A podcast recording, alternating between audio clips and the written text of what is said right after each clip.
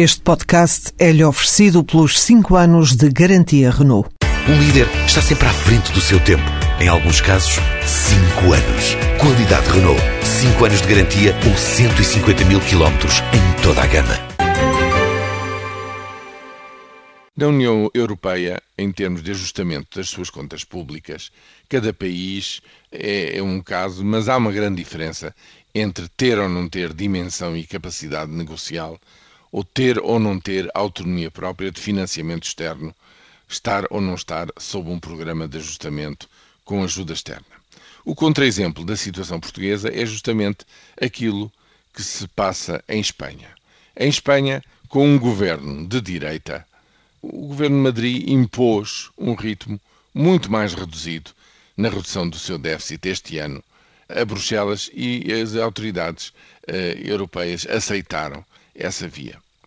Em vez de uma descida de mais dois pontos e meio percentuais, o governo de Mariano Rajoy decidiu que uh, só era possível nas condições de recessão em que se encontra a Espanha, com uma subida brutal do desemprego para 27% de taxa de desemprego, 6,2 milhões de desempregados, não era possível reduzir mais do que de 7 para 6,3.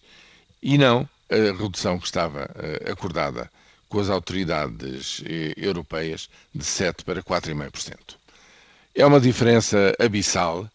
Os cortes orçamentais e, portanto, o impacto negativo na economia reduz para menos de um terço, e isso eh, permite ao Executivo imaginar uma possível saída da recessão mais cedo, mas em contrapartida precisa de mais um ano, ou seja, precisa de até 2016 para reduzir o seu hum, déficit orçamental abaixo dos 3%.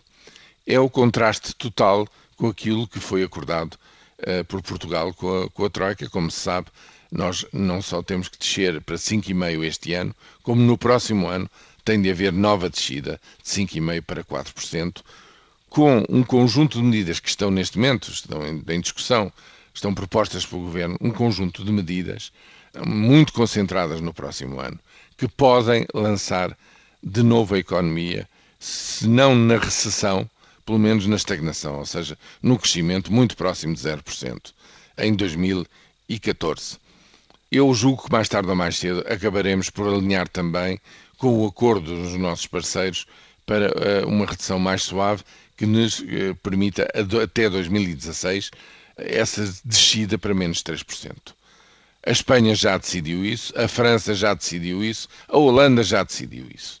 Quem tem poder consegue impor essas soluções que parecem mais sensatas e mais realistas a Bruxelas.